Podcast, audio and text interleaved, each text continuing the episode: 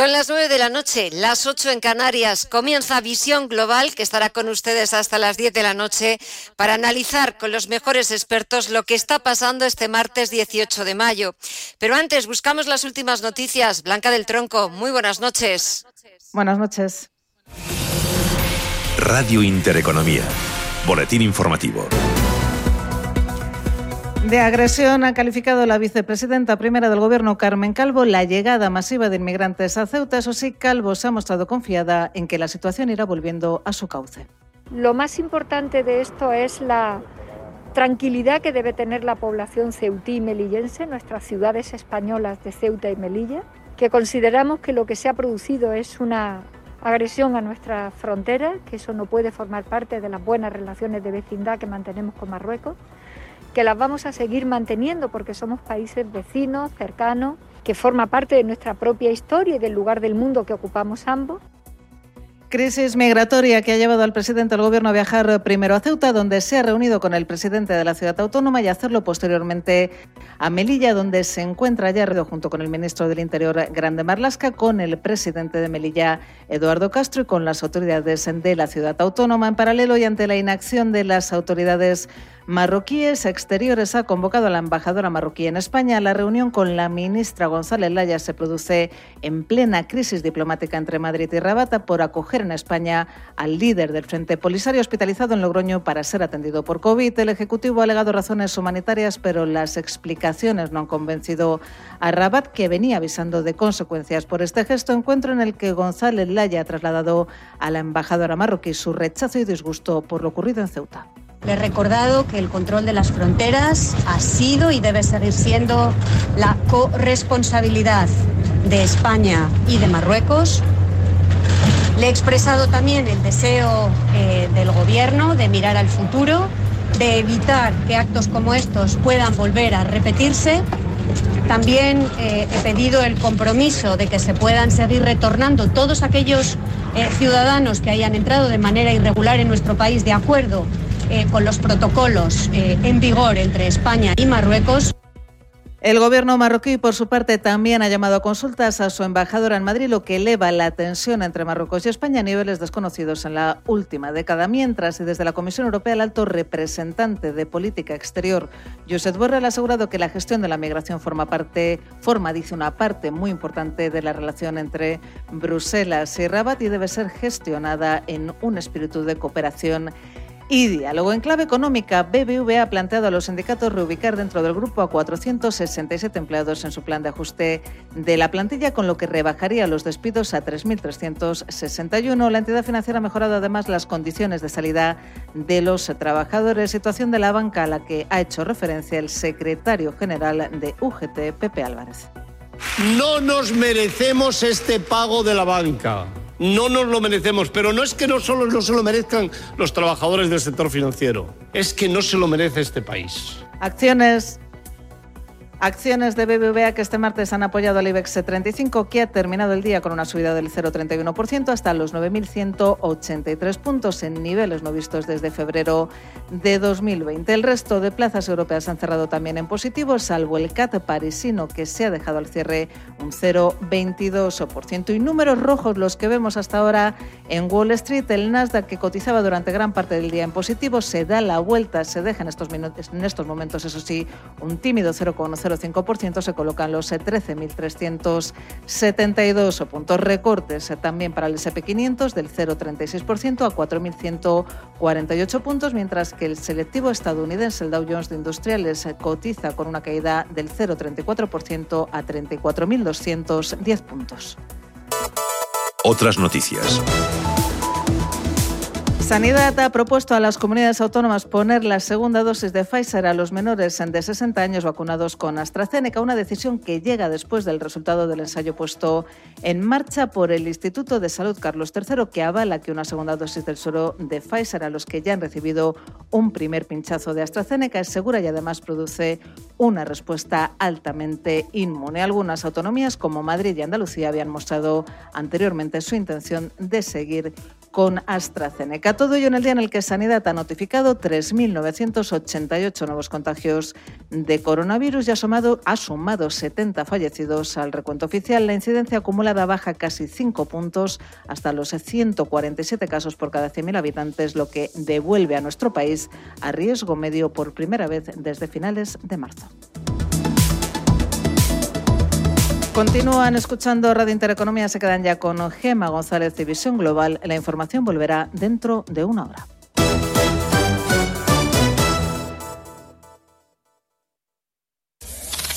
Radio Intereconomía. Eres lo que escuchas.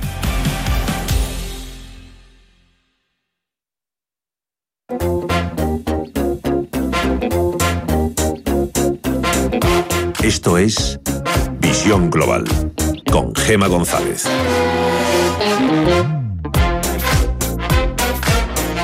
Mientras Ceuta vive una situación de estado de excepción, con Marruecos reaccionando tarde tras la entrada de 8.000 inmigrantes a la ciudad autónoma y después de las advertencias del gobierno español y de la Unión Europea, que recuerda a Rabat que las fronteras españolas son fronteras europeas, el CIS devuelve la esperanza al Partido Popular después del 4 de mayo, después de las elecciones autonómicas a la Comunidad de Madrid. Los de Pablo Casado se quedan a cuatro puntos y medio del Partido Socialista. Echamos un vistazo a Wall Street, donde los inversores siguen pendientes de la inflación, el tema estrella que preocupa al mercado en estos momentos y a la espera de conocer las actas de la última reunión de la Fed que se publicarán mañana miércoles. Además, hoy hemos escuchado a la secretaria del Tesoro, a Janet Yellen. We believe the corporate sector can contribute to this effort by bearing its fair share pidiendo reorientar la política fiscal en Estados Unidos para que las empresas paguen más impuestos. Y es que los ingresos del gobierno estadounidense procedentes del impuesto sobre, sobre sociedades están en mínimos históricos. Con todo esto, echamos un vistazo a las pandillas. Tenemos al promedio industrial Dow Jones, que baja un 0,28% en los 34.230 puntos. El SP500 retrocede un 0,36%, 4.148 puntos y también números rojos para todo el sector tecnológico, aunque las caídas en el caso del Nasdaq Composite son bastante tímidas, del 0,03% hasta los 13.374 puntos. Si echamos un vistazo al resto de bolsas latinoamericanas, el Merval argentino retrocede medio punto porcentual. El Bovespa de Brasil está sumando un 0,13%, el IPSA chileno retrocede cerca de un 1% y terminamos este repaso en el IPC mexicano que está subiendo cerca de un 1%. Nos falta por conocer qué es lo que está pasando en los mercados de divisas, cómo se está cruzando el euro frente al dólar, también cómo está cotizando el precio del crudo, el metal dorado y sobre todo lo que está pasando en los mercados de criptomonedas. Todo ello nos lo cuenta Mireya Calderón. Muy buenas noches. Muy buenas noches, Gema. Empezamos por ese mercado de criptomonedas donde sigue la inestabilidad. Además, Mike Novograd pronostica que la principal moneda virtual, el Bitcoin, podría afianzarse entre los 40.000 y 55.000 dólares, aunque no le está haciendo mucho caso. El Bitcoin baja ahora un 1,3% hasta los 42.840 dólares. El Ethereum, por su parte, sube un leve 0,2% hasta los 3.355 y el Ripple en los 1,56 también avanza un 3,2%. En divisas el euro continúa su subida frente al dólar, ahora lo vemos cotizando por encima de los 1,22 dólares, mientras que la libra por su parte hace lo propio cerquita de los 1,42. En el mercado de materias primas el barril de Brent consolida el nivel de los 68 dólares y el West Texas lo vemos ahora por encima de los 65 y el oro se hace fuerte en los 1.869 dólares la onza.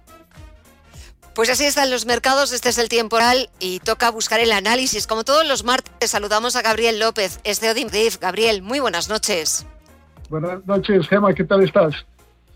Muy bien, aquí viendo los mercados, eh, escuchando a la secretaria del Tesoro Janet Yellen pidiendo que las empresas paguen más puestos, a la espera de que mañana conozcamos las actas de la última reunión de la Reserva Federal, a la espera también de más datos macro que se van a publicar en Estados Unidos. ¿Cómo estás viendo la bolsa americana? Porque parece que la inflación o ese repunte de la inflación se ha convertido en el tema estrella de los últimos días. Sí, la verdad es que hay cierta eh, preocupación de que la Reserva Federal tenga que poner un poco el freno antes de lo anunciado y que, y que y, se está barajando pues que puede decir algo en, en, el verano, ¿no? Eh, pero es todavía prematuro.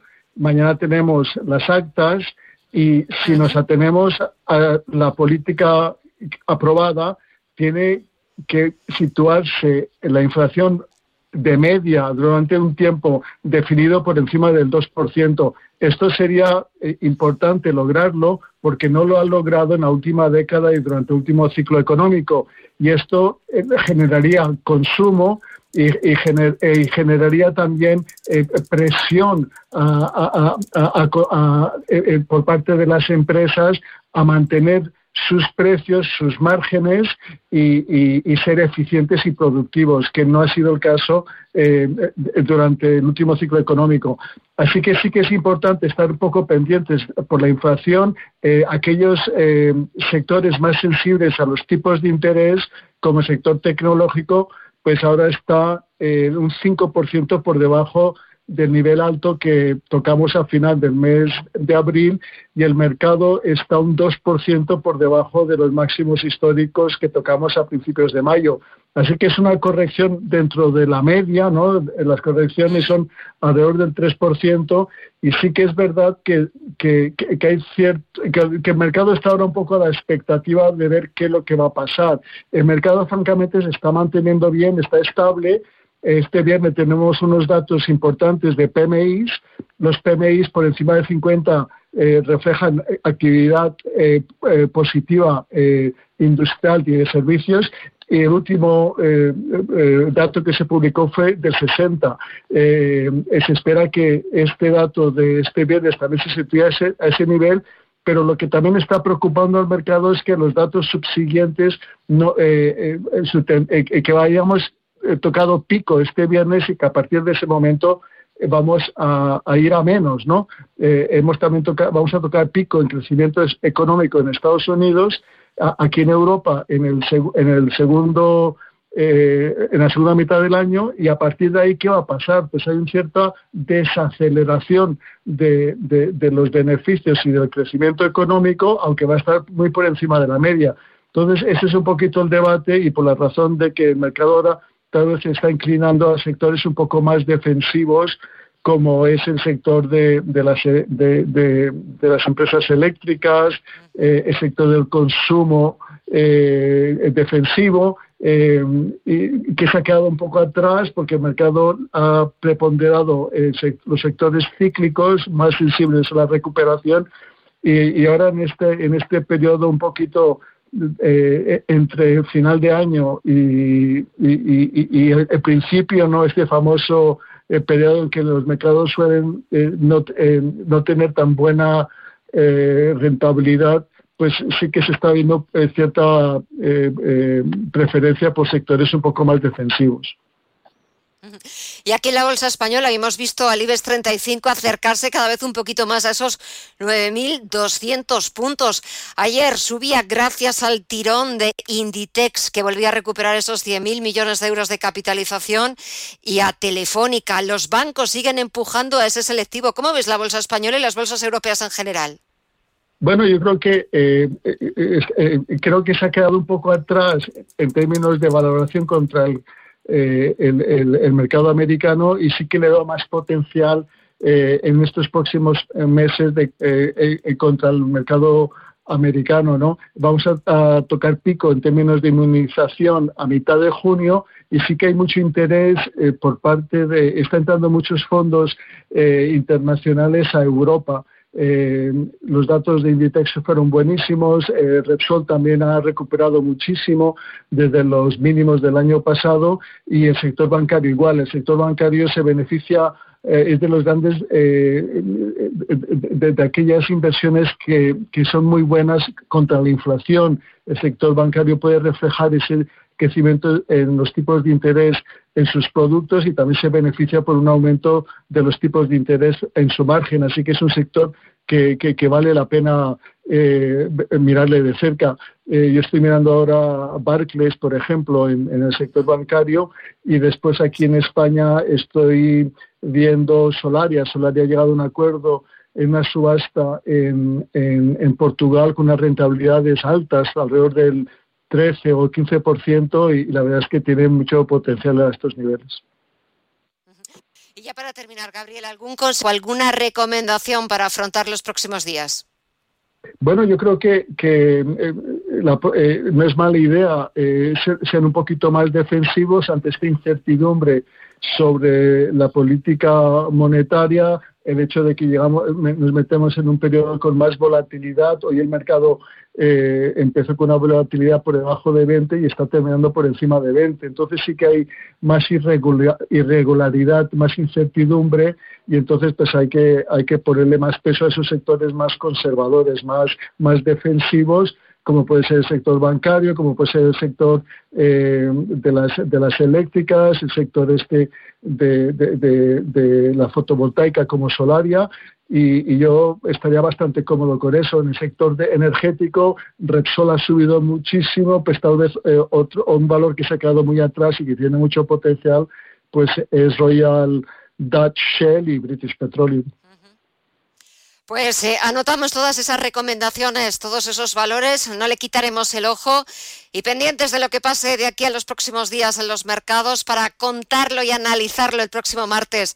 Gabriel López, CEO de Inverdif. Gracias como siempre, que pases una buena semana y hasta el martes que viene. Un fuerte abrazo. Cuidaros, gracias. Visión Global. Los mercados. Bontobel Asset Management patrocina este espacio. Y de vuelta a las principales bolsas europeas, el IBEX 35 suma su tercera sesión al alza y cada vez está más cerca de los 9.200 puntos.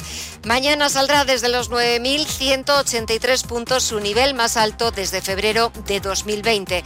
Repasamos las últimas noticias empresariales con Mireya Calderón y Estefanía Muniz.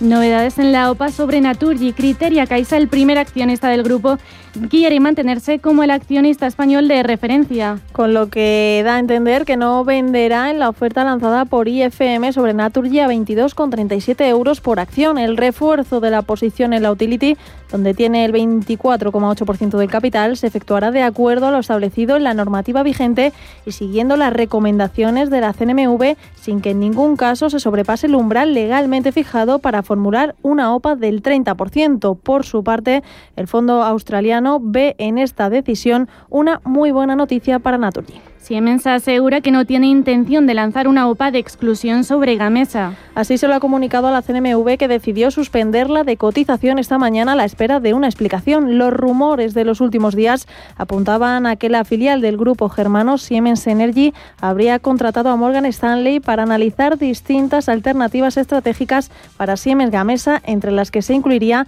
esa posible OPA de exclusión. En la nota remitida al regulador, Siemens señala que no ha mantenido contactos ni con Morgan Stanley ni con Deutsche Bank a este respecto. BBVA estudia rebajar los despidos por el ERE a 3.331 y también está dispuesto a mejorar las condiciones de salida. Ofrece a los trabajadores de más de 52 años que dejen su puesto con una antigüedad mínima de 15 años, indemnizaciones con el 65% de su sueldo, aunque aplica un máximo de 250.000 euros si es menor de 55 años. A partir de los 58 y hasta los 62, según la nueva propuesta del BBVA, el trabajador podrá recibir hasta el 70% del sueldo, mientras que para los mayores de 63 años mantiene la oferta de una indemnización de 20 días por año trabajado. BlackRock alcanza el 5% del capital de Repsol apenas una semana después de que Santander se hiciera con el 3,5% de la petrolera. Con esta operación, la mayor gestora de fondos del mundo respalda la ofensiva renovable que ha iniciado Repsol tras la compra de Higgate Energy, que le otorga un gran potencial de crecimiento en renovables en Estados Unidos, con 40 gigavatios en proyectos y que puede convertir a la española en uno de los gigantes renovables del país. Y un, último apunte de la renta fija del mercado de la deuda pública. El interés de la deuda en Estados Unidos se mantiene en el entorno del 1,65%, por debajo de sus recientes máximos del 1,77%. Aquí en España la rentabilidad del bono a 10 años ronda el nivel del 0,6%.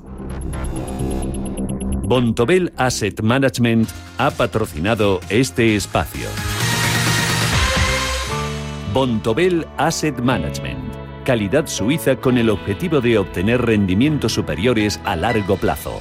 En Bontobel Asset Management siempre estamos a la vanguardia de las inversiones activas en bonos y acciones. Para más información, entre en nuestra página web bontobel.com barra am. Bontobel Asset Management, su especialista global en fondos de inversión. Si mantienes la cabeza en su sitio, cuando a tu alrededor todos la pierden, si crees en ti mismo cuando otros dudan, el mundo del trading es tuyo. Trading 24 horas, un sinfín de oportunidades. Cuando ves la oportunidad, IG.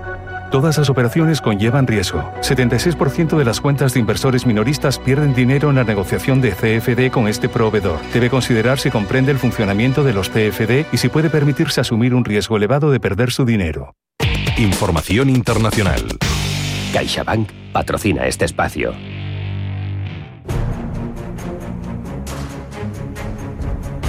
Las tensiones entre España y Marruecos están atravesando su peor momento diplomático. Prueba de ello es la situación que están viviendo Ceuta y Melilla con la entrada de miles de marroquíes de manera irregular.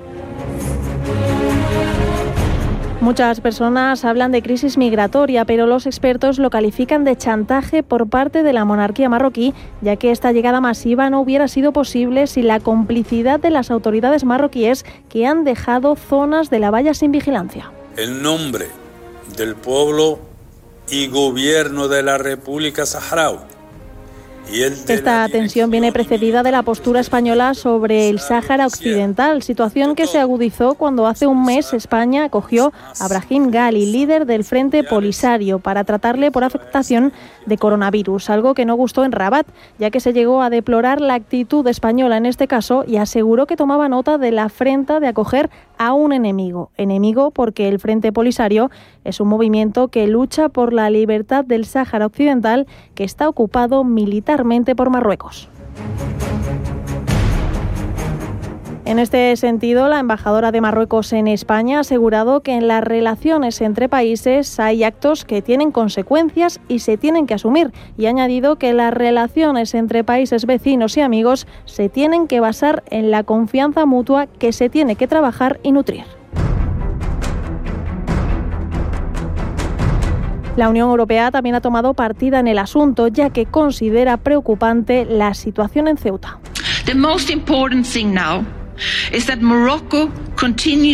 Lo ha hecho a través de Jiva Johansson, comisaria europea del Interior, que ha recalcado que lo más importante ahora es que Marruecos continúe comprometido con la prevención de la inmigración irregular.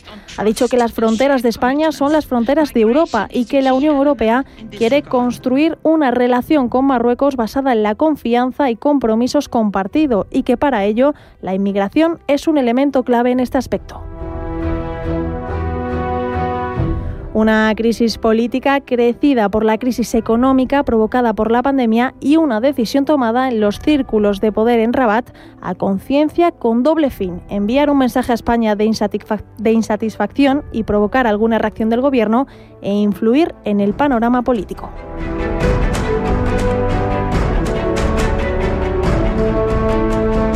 CaixaBank ha patrocinado este espacio. Hoy, por fin, puedes dejar volar tus ilusiones. La ilusión de estrenar coche, de soñar a lo grande con tu nueva terraza o de disfrutar de un televisor nuevo. Porque desde hoy eres libre para cumplirlas y tomar el control.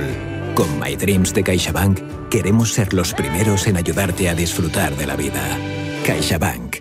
Que sí, que sí, ya lo digo. Florita es la responsable de nuestra leche de cercanía. Ayuda a los ganaderos de las zonas rurales para cuidar el medio ambiente. Sí, vale. También le damos las gracias por darnos la mejor leche sostenible de Castilla y León. Leche Gaza proviene de vacas como Florita. ¿Y tú de qué vaca bebes la leche? Leche Gaza, más cerca que nunca.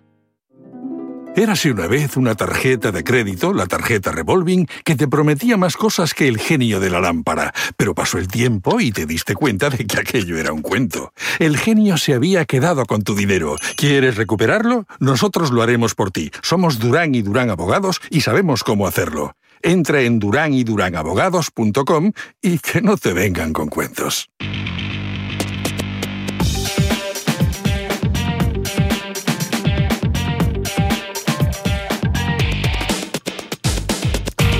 Y vamos ya a echar un vistazo a las portadas de los principales diarios internacionales. En el Reino Unido, The Times abre con la nueva advertencia que ha hecho el primer ministro Boris Johnson sobre los viajes al extranjero. I think it's very important for people to, grasp what an amber country Cree que la gente no debería irse de vacaciones a los países que están incluidos en la lista ámbar, entre ellos España. Mientras tanto, las agencias de viajes están recibiendo decenas de reservas precisamente para pasar las vacaciones en esos países de esta lista. Y Financial Times, por su parte, destaca en portada que JP Morgan reestructura su cúpula directiva y convierte a Daniel Pinto en el único presidente. En la prensa francesa, Le Monde destaca la reapertura de la sala Bichelot y lo que ha costado 148 millones de euros. También informa a los lectores de lo que cambiará en Francia a partir de mañana miércoles. Le Figaro, por su parte, abre con la violencia desatada en Oriente Medio. En Gaza, la búsqueda de Israel para eliminar al líder militar de Hamas. Ese es el titular. En Alemania, los principales diarios siguen analizando la dimisión del presidente de la Federación Germana de Fútbol, Rainer Koch, y de su sustituto Peter Peters y el italiano La Estampa actualizan la cifra de nuevos casos de coronavirus, 4.452 y 201 muertes. La tasa de incidencia baja al 1,7%. Nos vamos al otro lado del Atlántico. El presidente de Estados Unidos, Joe Biden, visita una planta de Ford en Michigan y reafirma su compromiso con el empleo y las empresas estadounidenses. I'm not letting a single contract to a single company that does not Biden ha prometido que no firmará ningún contrato con ninguna empresa que no contrate estadounidenses. The New York Times lleva en su edición digital el problema de Oriente Medio. Por una parte, analiza cómo esta guerra de nueve días entre Hamas e Israel ha creado una crisis humanitaria que afecta a casi todos los civiles que viven en Gaza y por otra parte, leo que los demócratas, cada vez más escépticos con el primer ministro israelí, presionan al presidente Biden sobre la campaña de vacunación y la promesa de 80 millones de dosis a otros países, dicen los expertos que esa ayuda se queda corta, que no es suficiente. En, en América Latina el repaso lo empezamos en el Clarín argentino que abre con las declaraciones del jefe de gobierno de la ciudad de Buenos Aires, Horacio Rodríguez Larreta. Dice que no piensa cerrar las escuelas primarias mientras ultiman las nuevas limitaciones si la tendencia de nuevos contagios sigue en aumento. En Chile el Mercurio lleva el debate en el Congreso del nuevo impuesto a los superricos que ha sido rechazado. En México, el Universal destaca que el presidente Andrés Manuel López Obrador ha pedido perdón a las víctimas del accidente de metro de la línea 12. Lo puedo resumir en una frase. Eh, nada humano me es ajeno. Entonces, desde luego que sí, ofrecer disculpas, eh, ofrecer perdón, no este, somos nosotros superiores somos iguales, somos seres humanos. Y terminamos el repaso con el brasileño Globo que cuenta que el ex canciller Ernesto Araujo dice que no hizo ninguna declaración contra China por el tema del COVID y se enfrenta ahora al presidente de la Comisión Parlamentaria de Investigación.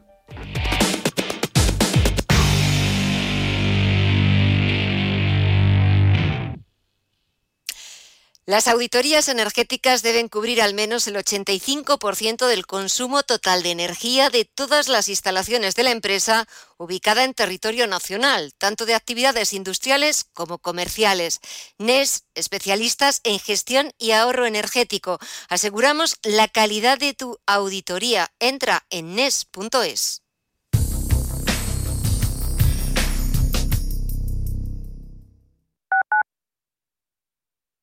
Quiero alquilar mi casa, pero ¿y si los inquilinos no me pagan o no cuidan el piso o tengo quejas? Deja de preocuparte, porque en Renta Garantizada te protegen de todo. Cobrarás tu alquiler todos los meses aunque no pague el inquilino y se ocupan de la gestión del día a día. Y tú, tranquilo. Infórmate en el 910 1095 o en rentagarantizada.es. Alquiler garantizado. Las vacunas son seguras y la mejor alternativa para acabar con la pandemia. Eres parte de la solución. Vacúnate. Hay que vacunarse. Comunidad de Madrid. La pandemia ha llevado a más de un millón y medio de personas en nuestro país a tener que acudir a los bancos de alimentos. Únete ahora a Ningún Hogar sin Alimentos para que todas las familias puedan acceder a alimentos básicos, porque nos puede pasar a todos. Haz tu donativo en Bizum con el número 38014 o en ningunhogarsinalimentos.org. La Fundación La Caixa y CaixaBank en favor de los bancos de alimentos. Desde 2002, el restaurante Asador Yumbe ofrece lo mejor de la cocina vasca en Madrid. La selección cuidada de los productos desde su origen y el trato cercano son señas de identidad de nuestro restaurante. En Iyumbe apostamos por una cocina en la que priman los sabores, basada en el producto de temporada y que mima al máximo la calidad de sus platos. Estamos en Madrid, en Paseo de la Castellana 172, en el 91 867 5902 y en La Moraleja, en Avenida de Bruselas 9, en el 91 490 1096. Restaurante Asador Iyumbe. Hola, soy Susana Criado y te espero cada día en Radio Intereconomía de 7 a 12 de la mañana en Capital Intereconomía. Analizamos la actualidad económica con rigor y profesionalidad. Di que nos escuchas.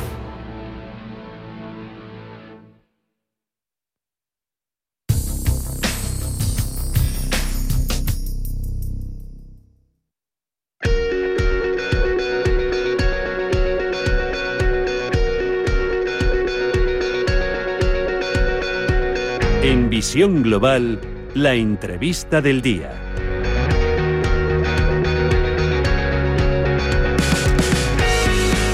Mientras eh, asistimos eh, impávidos a lo que está pasando en las fronteras de Ceuta y Melilla, 8.000 inmigrantes intentando entrar, el ejército español desplegado ante la pasividad eh, de la gendarmería marroquí. Después Rabat ha reaccionado tarde, ha vuelto a cerrar la frontera con Ceuta. Decenas de agentes antidisturbios se han desplegado en los montes de Nidec para cortar el paso a los jóvenes que intentan acceder a nuestro país. Queríamos tratar el tema de la inmigración a raíz de esta noticia, pero sobre todo a raíz también de un informe que ha publicado OBS Business School. Según este informe, los inmigrantes con baja cualificación pasaron de una tasa de actividad del 82,4% en 2019 al 10,3% en 2020. El año pasado llegaron a España 100.000 inmigrantes menos que el año anterior. Solo los latinoamericanos han aumentado su presencia y especialmente lo han hecho en el sector servicios. Es necesario difundir el potencial social, económico y cultural de la inmigración en España.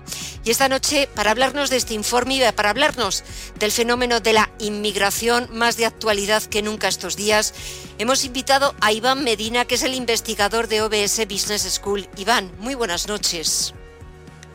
Buenas, ¿qué tal? ¿Cómo estamos? Bueno, las imágenes eh, y lo que estamos viendo en, eh, en la televisión, en los eh, diarios que abren sus portadas con esas imágenes terribles de, de Marruecos, no sé ni, ni cómo calificarlas o cuál es tu opinión. Bueno,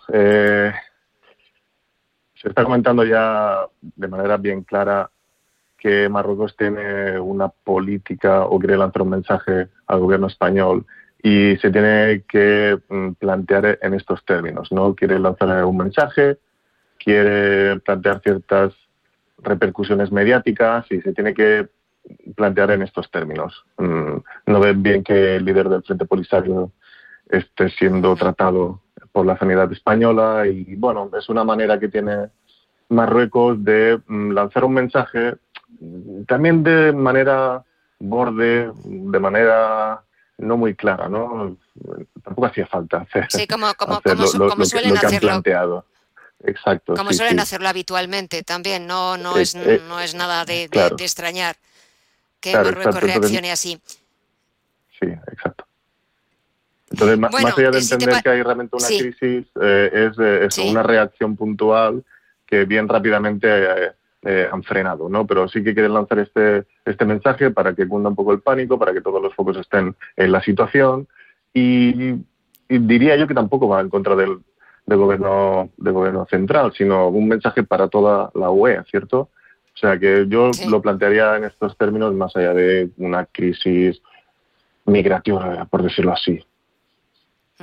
Esperemos que, no se convierta en una crisis migratoria, sobre todo que no ponga en riesgo las relaciones de, la Unión Europea y, por supuesto, España incluida con, Marruecos, sobre todo porque bueno, pues hay muchos temas comerciales, eh, económicos, eh, de exteriores, de relaciones exteriores, de, temas migratorios muy importantes entre un bloque y otro. Pero si te parece, Iván, vamos a hablar de ese informe que ha publicado OBS Business School sobre la tasa de actividad de los inmigrantes en España, que verdaderamente es cierto que la pandemia, eh, la crisis económica que ha generado eh, la COVID-19 ha sido brutal, ha sido absolutamente catastrófica, pero sobre todo eh, ha afectado a muchos sectores de la economía, lo hemos visto en el sector de la hostelería, en el sector servicios, pero ha afectado también de manera muy especial a esa tasa de actividad de los inmigrantes. Cuéntanos, ¿cuáles serían las principales conclusiones de este informe? Sí, eh, este informe es el segundo que, que planteo para um, la escuela y con lo cual también era eh, hasta cierto punto relevante hacer una, eh, una segunda valoración y lo que se observa claramente es que los inmigrantes, bueno, son mayoritarios o tienen más presencia, como decimos, en, en, la limpieza, en los servicios asistenciales, en la construcción, en la restauración.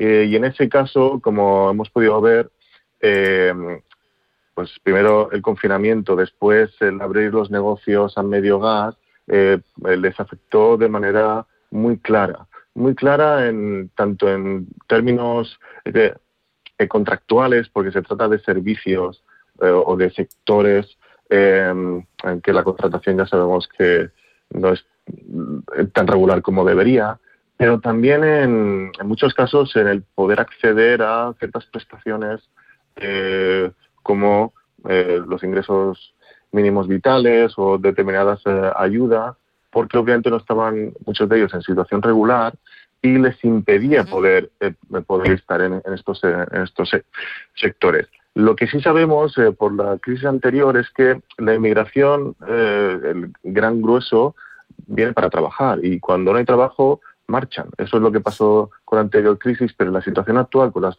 fronteras cerradas, realmente hemos tenido un problema en no poder atender a este, em, bueno, a estos, eh, a estos trabajadores. Y eso creo yo que ha sido, ha sido el, el, problema. Sí que es cierto que las administraciones públicas bueno, han facilitado ciertos, ciertos procedimientos, ciertos trámites y, por suerte, eh, poco a poco la, la economía en el sector de la restauración, en el sector del, turismo empieza a funcionar y mm, yo creo que en términos generales las consecuencias de la anterior crisis no se verán eh, con la actual pandemia. Yo creo que vamos a ir a un punto a mejor. Hemos, hemos tocado fondo, pero mm, como digo, eh, poco a poco los datos eh, creo yo que van a ir a mejor. Ojalá que así sean, que esto vaya mejor, que volvamos a esa normalidad de antes tan añorada y tan deseada por todos y que no eh, veamos o seamos testigos de esa precariedad laboral y esa desprotección social dirigida a, los inmigrantes. Hablas en ese informe, Iván, de eh, la necesidad de difundir el potencial social, económico, cultural de la inmigración en España para integrarla de una forma mucho más inclusiva en la sociedad española. ¿Qué sería necesario? ¿Cómo podemos hacer eso? Sí, eh, el, caso es que eh, vinculados por, por cuestiones como la polarización, etcétera, etcétera, la inmigración bien sabemos que es uno de los temas que, bueno, ciertos sectores recogen como propios para criticar, etcétera, etcétera. Eh, y obviamente los mensajes se vinculan, pues como hemos podido ver, ¿no? El caso de eh, la situación con Ceuta. Pero tenemos que plantear que hay muchos inmigrantes y hay muchos inmigrantes muy cualificados y muchos inmigrantes de muchos de muchas procedencias, ¿no? Eh, durante el, confinamiento en las residencias, de la gran mayoría o una buena mayoría em, de trabajadoras, pues tenían origen nacional, por decirlo así, ¿no? Y eh, se empezó a, eh, mm, bueno, pues comentar su valor en tiempos de pandemia y después pareciera que se han olvidado, ¿no? Eh, pero también contamos con muchos con muchos doctores, con muchos médicos, con, muchos científicos, y lo que recoge el informe es que se ha hablado poco de la contribución en positivo que ha tenido la inmigración para resolver la pandemia. ¿no? Hemos hablado de las, cuestiones negativas, estamos hablando de Ceuta, pero eh, quizá porque la prensa especializada en tiempos de pandemia tampoco ha tenido la capacidad para hacer entrevistas, etcétera, etcétera. Pero en, respuesta a la pregunta, eh, nos hemos descuidado quizá de eh, ver a los científicos inmigrantes, de ver a, a, muchos colectivos inmigrantes que están contribuyendo al desarrollo de nuestra, de nuestra economía en este sentido. Sí, porque cuando quizás a veces eh, generalizamos y pues eh, en ocasiones eh, no, no, está bien generalizar o englobar en un mismo en un mismo conjunto pues a inmigrantes pues con formación no cualificados como estabas hablando ahora pues pues doctores o ingenieros que, que, bueno pues han venido aquí a España a intentar encontrar una salida una salida laboral me estabas comentando al principio Iván que este es el segundo informe que hacéis en OBS que publicáis sobre inmigración. Eh, hemos visto cómo pues, esos inmigrantes menos cualificados quizás han sido, bueno, y sin quizás, están siendo eh, y lo han sido también en años anteriores, pues los más vulnerables, sobre todo porque se dedican pues, al sector de la hostelería, la agricultura, la construcción, el servicio doméstico. Eh, ¿Qué te gustaría que este informe sirviera, mm, para qué te gustaría que sirviera y sobre todo eh, con qué mensaje te quedarías para que se pudiera difundir no solo a los medios de comunicación, sino también a las autoridades pertinentes. Yo creo que el principal mensaje es que los trabajadores inmigrantes, eh, tanto los hombres como las mujeres, eh, se ocupan de esos puestos de trabajo peor pagados, más precarios y con mayor peligrosidad, ¿cierto? Entonces, el principal mensaje es que mm, la contribución de la inmigración a nuestra economía, eh, a nuestra sociedad, eh, digamos que no está pagada, por decirlo así. Y sobre todo si miramos eh, los ingresos, si miramos la peligrosidad, nos damos cuenta que los inmigrantes realmente están en una situación que merece nuestra atención.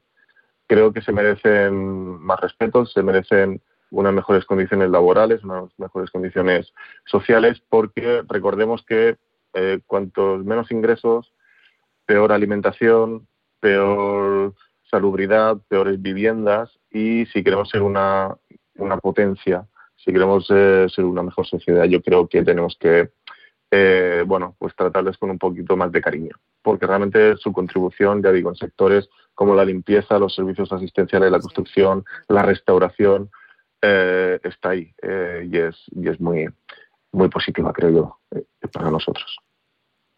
Pues Iván Medina, investigador de OBS Business School, muchísimas gracias por atendernos esta noche, por bueno, pues intentar darle la vuelta a esta situación de la inmigración.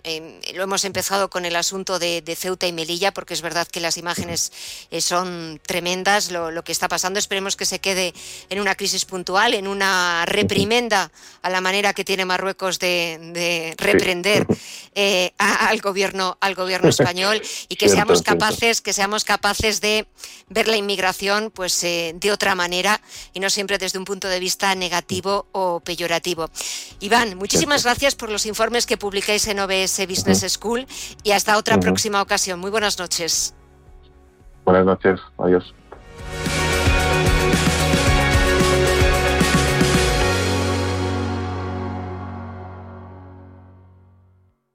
¿Te imaginas que digitalizar tu negocio también ayudase a cuidar el medio ambiente? Con las soluciones EcoSmart de Telefónica Empresa reducirás las emisiones de CO2 y el consumo de energía y agua. En 2020, negocios como el tuyo ya evitaron 3 millones y medio de toneladas de CO2. Infórmate en telefónica.com barra EcoSmart. Si cambiamos, todo cambia.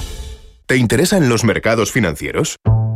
Descubre el mercado líder mundial en futuros y opciones por tamaño y diversidad de producto en la nueva zona CME Group de ebroker.es. eBroker, el broker español especialista en derivados. Producto financiero que no es sencillo y puede ser difícil de comprender. Si tienes ganas de fútbol, adelántate al europeo con los tecnoprecios del corte inglés y disfrútalo desde un portátil. Porque hasta el 19 de mayo tienes un 15% en portátiles premium con Intel Core y Windows 10 de HP, Lenovo, Asus, Microsoft, LG, MSI y Acer. Adelántate con las ofertas de los tecnoprecios del corte inglés en tienda web y app. Volver a viajar. Volver a disfrutar de los tuyos. Volver a planificar tus próximas vacaciones. Prepárate y acumula ilusión para volver a soñar. Llévate ya hasta 15.000 labios trayendo tu nómina al Santander. Vamos, despega y vuela. Consulta condiciones en bancosantander.es. Cada sábado, en Rienda Suelta, te contamos todo lo que se cuece en el panorama ecuestre. Deporte, actualidad, ocio, cultura, tradición, salud y mucho más. De 2 a 3 de la tarde, todos los sábados, en Radio Intereconomía, galopamos en las ondas con Rienda Suelta. ¿Inviertes en acciones o ETFs habitualmente? Entonces esto te interesa. Invierte en acciones de bolsa española o extranjera sin comisiones hasta 100.000 euros al mes. Entra ahora en xtb.es y abre tu cuenta 100% online en 15 minutos. Riesgo 6 de 6. Este número es indicativo del riesgo del producto, siendo 1 indicativo del menor riesgo y 6 del mayor riesgo. ¿Te han traído un jamón? Un jamón no, un jamón legado ibérico de El Pozo. Delicioso, intenso. Un jamón de veteado y brillo generoso con matices a frutos secos. Este sí que sabe. Legado ibérico de El Pozo. Siempre sale. Bueno, no, buenísimo. Y si lo prefieres ya lo tienes cortado en lasca. En Visión Global, la tertulia de los negocios. Y comenzamos nuestro tiempo de tertulia saludando a Miguel Córdoba, que es profesor de Economía y Finanzas. Miguel, muy buenas noches. Miguel. Miguel, ¿me escuchas? Parece que no, no consigo hablar con Miguel Córdoba. Voy a ver si consigo hablar con José Aguilar, socio director de Minvalue. José, muy buenas noches. Muy buenas noches, Gemma. No, no te dejo sola. Muchas gracias. bueno, voy a ver si, si podemos conseguir que eh, hablar con, con, Miguel, a ver si Candy, la técnico, me dice que, que, ya está. Pero si te parece, hasta que consigamos poder hablar con Miguel, José, esas imágenes terribles que estamos viendo hoy de, del asalto, 8.000 inmigrantes intentando pasar a Ceuta y Melilla, una situación, estaba hablando antes con un investigador de OBS Business School que pensaba, bueno, que era la forma que tiene Marruecos a veces de, eh, de, rechazar la política del gobierno español, de echarle una reprimenda, por así decirlo, y que esperaba que no se convirtiera en, en, algo, bueno, pues que fuera algo excepcional, que no se convirtiera en una crisis diplomática, eh, bueno, pues de, de, de, gran calado, porque claro, pues también está interviniendo la Unión Europea. ¿Cómo lo estás viendo tú? Sí, efectivamente, el, el gobierno español, pues hombre, en su papel está haciendo declaraciones de carácter muy diplomático, desvinculando estos sucesos pues de, una crisis política de mayor alcance y, y, y, planteándolo como una crisis migratoria, como pues bueno una intensificación de flujos que en el fondo siempre se han producido en estos últimos años, pero realmente el salto es cualitativo, o sea no eh, no, olvidemos que, que, en un solo día han entrado muchos más inmigrantes que en tres años eh, anteriores eh, juntos, o sea que realmente no se puede considerar que esto sea simplemente pues un, pequeño, un repunte, un pico, ¿no? Dentro de un flujo migratorio constante o, habitual. Y, las claves pues son claramente pues una un dese, pues eh, claves internas y externas de Marruecos, es decir, Marruecos en, en, clave interna, pues al final todo gobierno en algún momento que necesita un mayor apoyo, un mayor refrendo popular, pues también juega con estas claves que son muy emocionales, en las que pues de alguna manera se, ahí se, se reivindica pues el sentimiento nacional, y, y, bueno, y, y, luego internacionalmente pues están en una pelea, digamos, por recuperar apoyos que eran intensos, pero que ahora se debilitan respecto de sus pretensiones respecto del Sáhara. Después, al final, es una cuestión eh, que hay que leerla en clave de política, de política marroquí, pero en la que obviamente pues España se ve afectada, la Unión Europea se ve afectada y, sí. y, esperemos pues que la crisis se, se, se, detenga, o sea, que se imponga un poco el sentido común porque eso este flujo es insostenible, o sea, que realmente de, tanto para las propias ciudades, eh, sobre todo Ceuta, también un poco Melilla, la, para las ciudades afectadas, pues la situación es, difícilmente sostenible, pero también en términos, digamos, de, política migratoria española y europea, pues también se plantea un problema de, gran envergadura están sobrepasados. Creo que ya hemos recuperado esa comunicación. Miguel Córdoba, profesor de Economía y Finanzas, muy buenas noches. Hola, buenas noches, Gemma, ¿qué tal? ¿Cómo estáis? Bueno, estaba empezando a hablar con José de esas imágenes terribles que estamos viendo en el día de hoy, de lo que está pasando entre España y Marruecos y de bueno, de la forma que tiene siempre a veces el gobierno marroquí de bueno, pues de, de reprimir eh, y de reprendar al, al, gobierno español, bueno, pues por las actitudes que mantiene, pero claro, esto no es una situación, no, no solamente un rifirrafe entre España y Marruecos, sino que estamos hablando ya también de, de la Unión Europea, porque al final las fronteras españolas son las fronteras de la Unión Europea. ¿Qué opinas tú de todo este asunto, Miguel? Vamos a ver, sí, claro, pero cuando se produjo el, éxodo sirio a través de Grecia y se montó también el follón y al final el problema era el griego. Luego se consiguió negociar con Turquía y bueno, ahí ya se quedó un poco la cosa allí con unos grandes campos y tal. Vamos a ver, e, efectivamente esto es una pataleta de, Marruecos por el tema del dirigente este del, Frente Polisario. Bueno, del Frente Polisario, sí. Claro.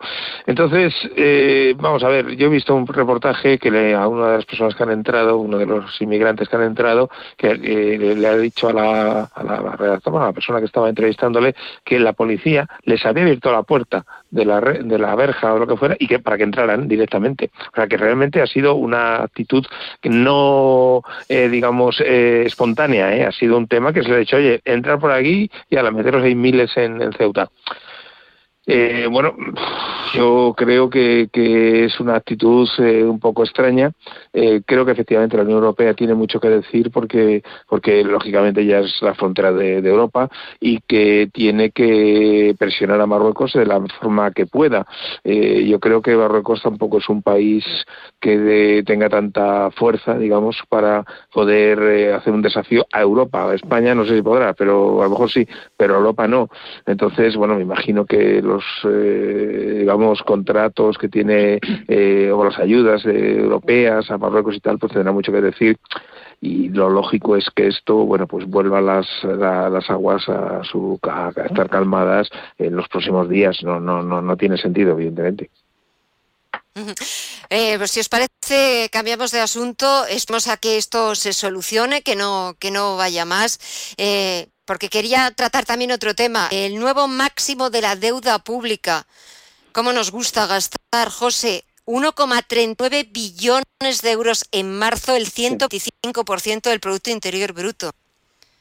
Sí, 125% es un repunte muy fuerte. Claro, hay que contar con los 170.000 millones de, incremento de déficit como consecuencia de la crisis eh, sanitaria, eh, donde los ingresos fiscales se han reducido y obviamente por la menor actividad económica y donde también las políticas fiscales han sido extraordinariamente expansivas justamente para hacer frente a las necesidades que planteaba que planteaba la, crisis pandémica. Y bueno, por, tener términos de comparación, pues eh, esta es la, eh, en términos relativos, este 125% es, es el, el mayor porcentaje de deuda pública sobre el Producto Interior Bruto de todo el siglo XXI y de todo el siglo XX. Es decir, habría que remitirse pues eh, con datos comparables a, pues, a, a, 1880, ¿no? donde, ya encontramos pues eh, algunos eh, porcentajes de deuda pública incluso superiores a los que hoy tenemos, en un contexto obviamente totalmente distinto. Entonces, claro, aquí hay que distinguir dos cosas. ¿no? una, una es la, un factor coyuntural, que es la crisis pandémica, que obviamente, inevitablemente, todos los países han llevado a un incremento de la de la deuda pública, pero luego están, eso nos puede hacer perder de vista los factores estructurales, es decir, que más allá del impacto de la, de, la COVID, lo que tenemos es una, una, una, economía y unas políticas públicas que están incrementando eh, la, deuda pública. hay que superar un poco el contexto COVID y darnos cuenta de que es un problema que no, no se irá con la vacuna. ¿eh? Aquí necesitamos otro tipo de vacuna mucho más enérgica que las que ahora mismo nos están inyectando.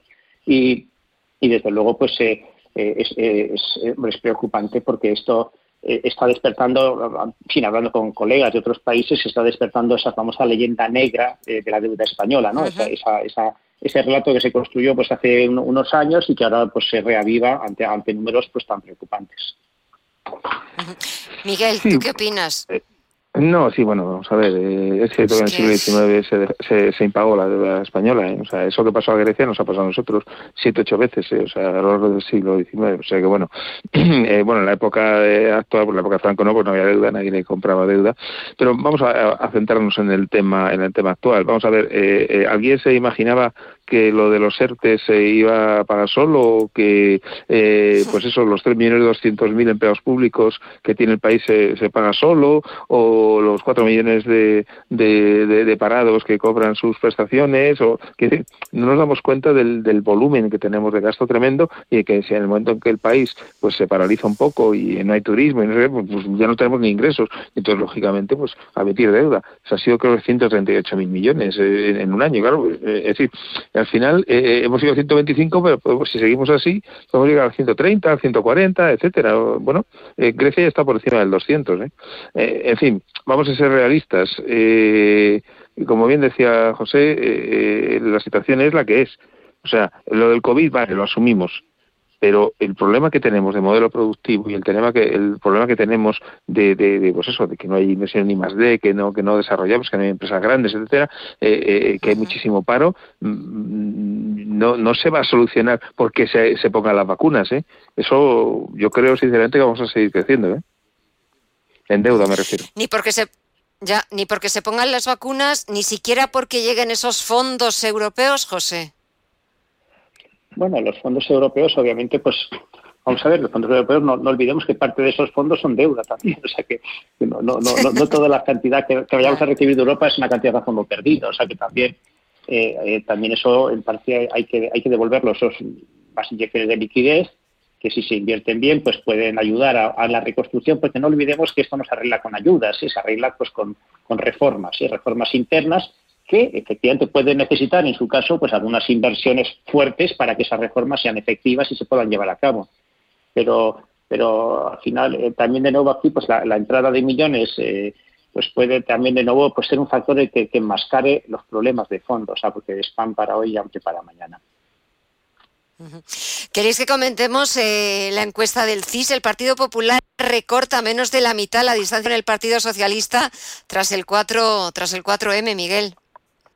Sí, y además para decirlo Tezanos seguro que es cierto. O sea que, y a lo mejor es más, ¿no? no, bueno, claro. Entonces, eh, sí, vamos a ver, yo, yo creo que el, que el gobierno de, de Sánchez eh, bueno, está un poco tocado eh, y que realmente ahora mismo el Partido Socialista necesita un revulsivo si quiere eh, incluso seguir gobernando. ¿eh? Yo creo que, que la situación, eh, sobre todo la situación económica, le va a hacer mucho daño en los próximos meses y cuando ya se acabe todo esto del COVID y tal, ya de cara al año 2022, habrá que ver, habrá que ver cómo está el tema, porque bueno, las presiones eh, pueden ser muy muy importantes. Es decir, si nos plantamos con un 130 o 135% de deuda, si nos plantamos con 4 millones y medio de parados, como creo que puede ser, con un déficit público de 6, 7, 8, 9%, depende un poco. Eh, bueno, realmente Europa dirá decir, oye, ¿qué pasa? ¿Qué pasa aquí? ¿Eh? Y entonces, lógicamente, te obligará, obligará a que se hagan medidas que no digo que sea un rescate, sino algo parecido, pero, pero casi. ¿Eh? Y entonces ahí el, el, gobierno de coalición saltará, porque obviamente eh, Podemos dirá que, que es eso de, de, hacer recortes. Y, y yo creo que cabe la posibilidad de que el año que viene tengamos elecciones. Bueno, señores, pues lo iremos viendo, lo iremos analizando, ver qué es lo que pasa de aquí a la próxima semana y en los próximos días. Miguel Córdoba, José Aguilar, como siempre, daros las gracias por estos minutitos, por esta, por esta charla. Que paséis una buena semana, cuidaros mucho y hasta el próximo martes. Muchísimas gracias a los dos, como siempre. Un fuerte abrazo. Gracias a ti, encantado de muchos historias. Gracias, Gemma, buenas noches.